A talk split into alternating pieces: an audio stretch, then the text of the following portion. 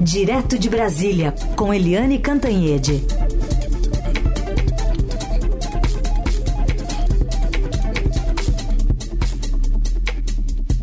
Oi, Eliane, bom dia.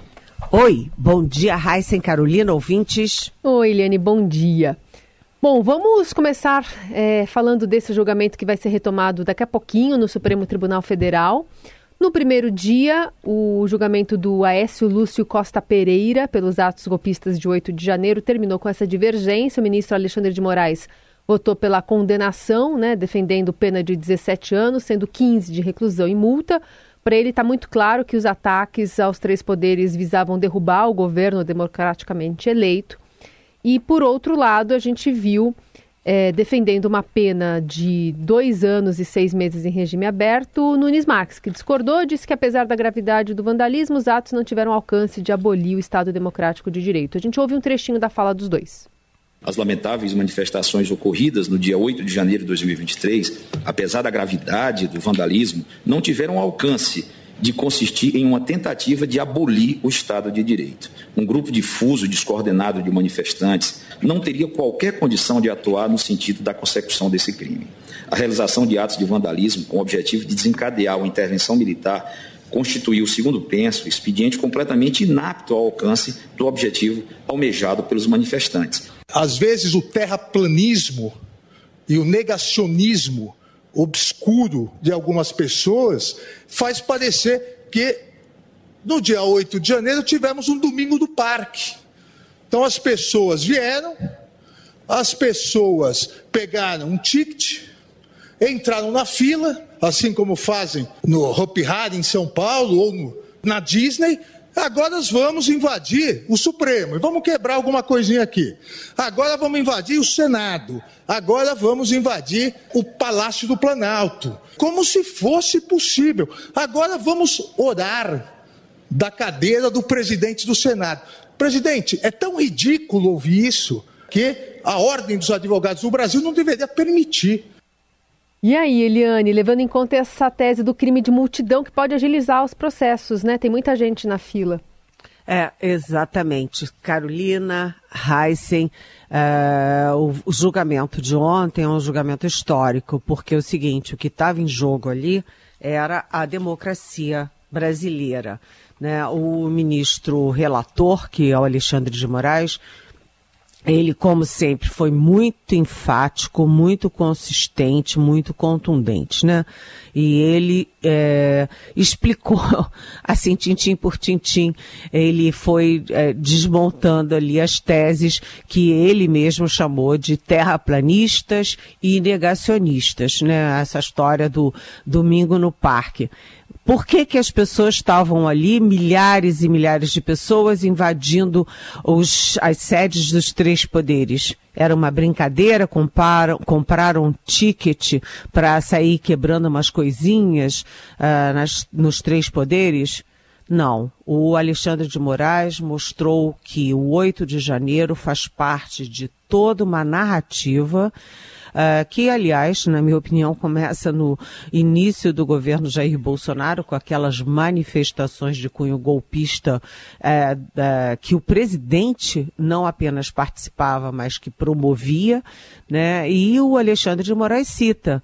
Né, logo depois da, da, da vitória do, do agora presidente Lula, o, houve aquele ataque né, ataque. Aquilo é uma coisa inacreditável, aquela tentativa de explodir uma bomba num caminhão de querosene perto do aeroporto, ali no lado do aeroporto da capital da República.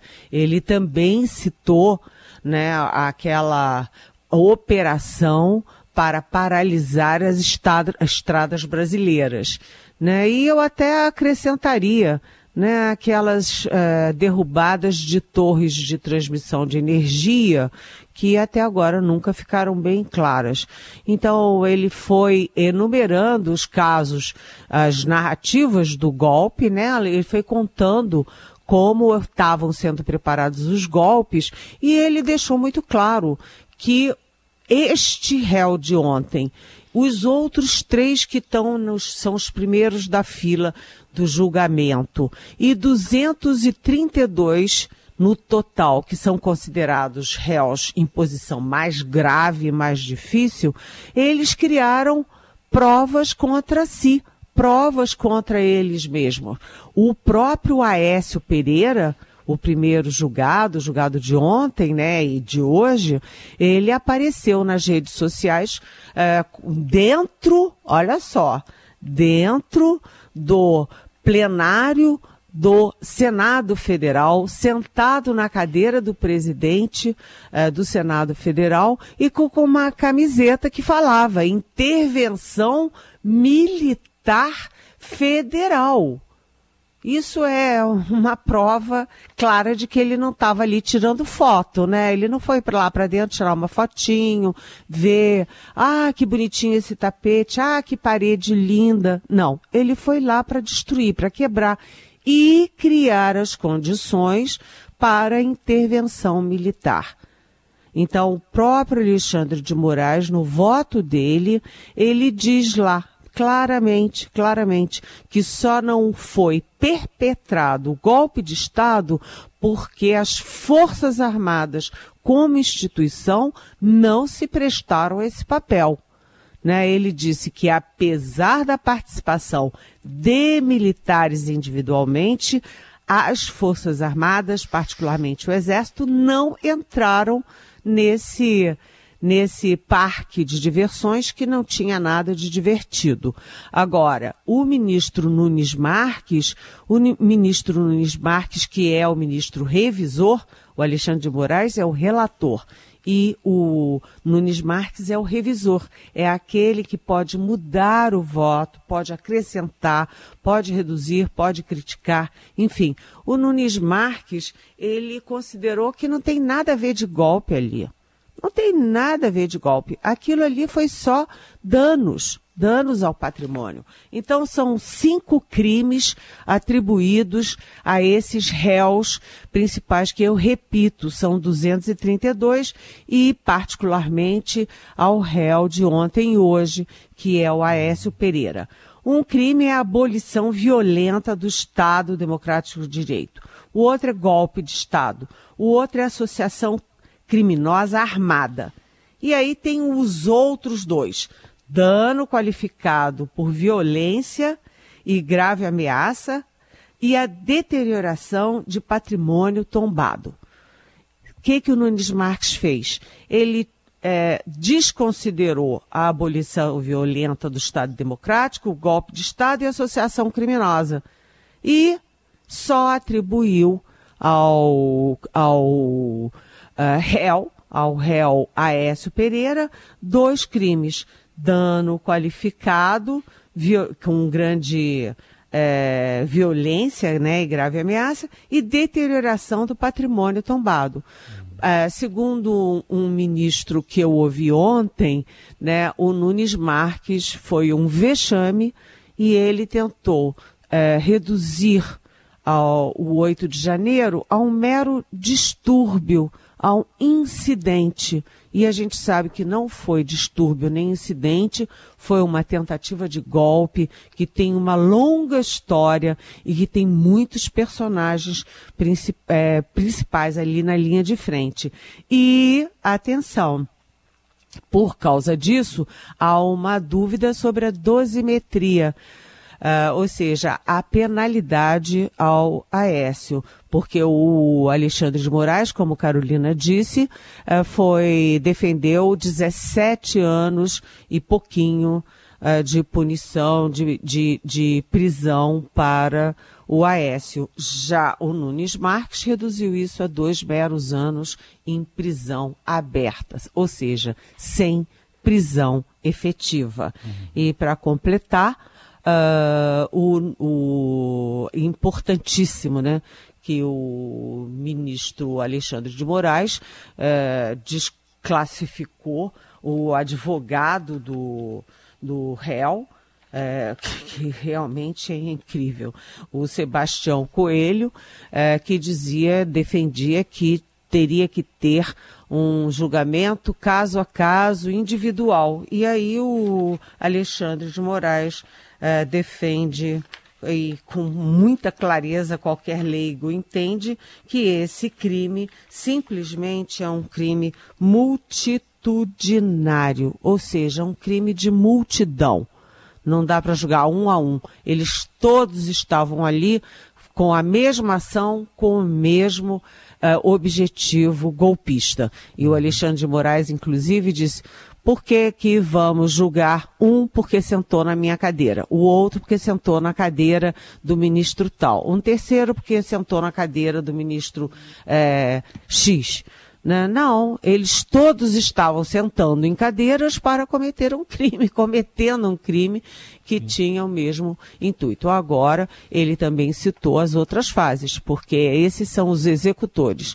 É, as outras fases são dois financiadores, divulgadores e os políticos que articularam e participaram diretamente de tudo isso, gente. Tudo bem, julgamento continua hoje, então a gente acompanha. Outro assunto, Helene, tomaram posse ontem os três novos ministros do governo Lula, uma posse escondida, né, sem nenhuma cerimônia. E um deles, o novo ministro do esporte, o André Fufuca, já saiu logo pedindo um voto de confiança para a gestão dele. A gente vai ouvir agora. Confiem nesse jovem que aqui está. E lhe peço paciência. Me julguem pela minha gestão, não pela minha idade, não pelo preconceito ou pelo nome. E após a minha gestão, avalie se eu mereço ou não o voto de confiança e o aplauso de cada um de vocês. Eu até fui ver a idade dele, 34 anos, Helene. Pois é, o problema dele não é a idade, né? o problema dele não é a idade, nem o nome que serve para brincadeiras. O problema dele é que o presidente Lula tirou a Ana Moser, que passou a vida inteira dedicada aos esportes, que, que conhece a problemática, que conhece os representantes, os, os que atuam nessa área, as necessidades, as premissas, trocou por alguém que não tem nada a ver com essa área, que nunca foi dessa área, só para uma operação política para agradar o centão. E aí realmente foi uma surpresa. Eu tinha achado estranho é, que eu vi na agenda do, do presidente Lula na véspera, Lula, 11 horas. Aí tinha lá Márcio França, é, André Fufuca e Silvio, é, é, Silvio Costa Filho. E eu pensei, ué, que engraçado, né? É, parece que ele vai bater um papo, bater um, tomar um cafezinho, e era a posse. A própria agenda do Lula não registrou o encontro como posse de novos ministros. Foi a portas fechadas, como se o Lula tivesse morrendo de vergonha de entregar os esportes ao, uh, ao André Fufuca e uh, desagradando o Márcio uh, França porque tirou dele o Portos Aeroportos, entregando o Portos Aeroportos para o Silvinho lá de Pernambuco do Republicanos. E o mais curioso é que os suplentes dos dois são ambos super, hiper bolsonaristas. Um dele, inclusive, é pastor da Igreja Universal do Reino de Deus. Ou seja, é... o Lula ganhou dois ministros que ele tem vergonha de apresentar à sociedade e ganhou dois votos contra lá no Congresso Nacional. Acho que essa equação não foi boa para o Lula, não. Pois é. A gente segue aqui com a Eliane Cantanhede para falar um pouco sobre a Câmara que ontem à noite, fim da noite, aprovou o texto base de um projeto da polêmica mini reforma eleitoral, não sei se tem muito de mini ali, tornando mais frouxas as regras de prestação de contas por partidos e mais brandas as multas. Apenas dois partidos, PSOL e Novo, votaram fechados contra o projeto, que foi aprovado por 367 votos a 86. A gente ouve aqui um trechinho da fala da deputada Adriana Ventura, que afirmou em plenário que o projeto pretende dar mais poder a caciques partidários, era que é do Novo. É uma reforma que não atende o interesse público. Essa reforma só atende interesse de partido político. Só atende interesse de cacique partidário. Essa mini reforma, o que ela tenta burlar são regras perseguição, na verdade, para parar com diversidade, para evitar que novos entrantes comecem a participar da política e dando mais poder para os caciques partidários.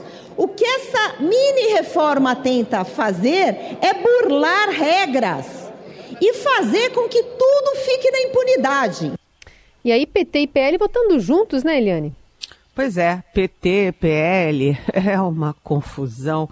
E o problema é o seguinte, é que esse, esse projeto aprovado ontem e hoje vai ter aí a, a votação dos destaques que podem mudar uma coisa daqui e dali, ele atenua a punição aos partidos, né, que cometerem irregularidades nas eleições, ele abre brecha para descumprimento das cotas de mulheres e negros, né, de candidaturas de mulheres e negros.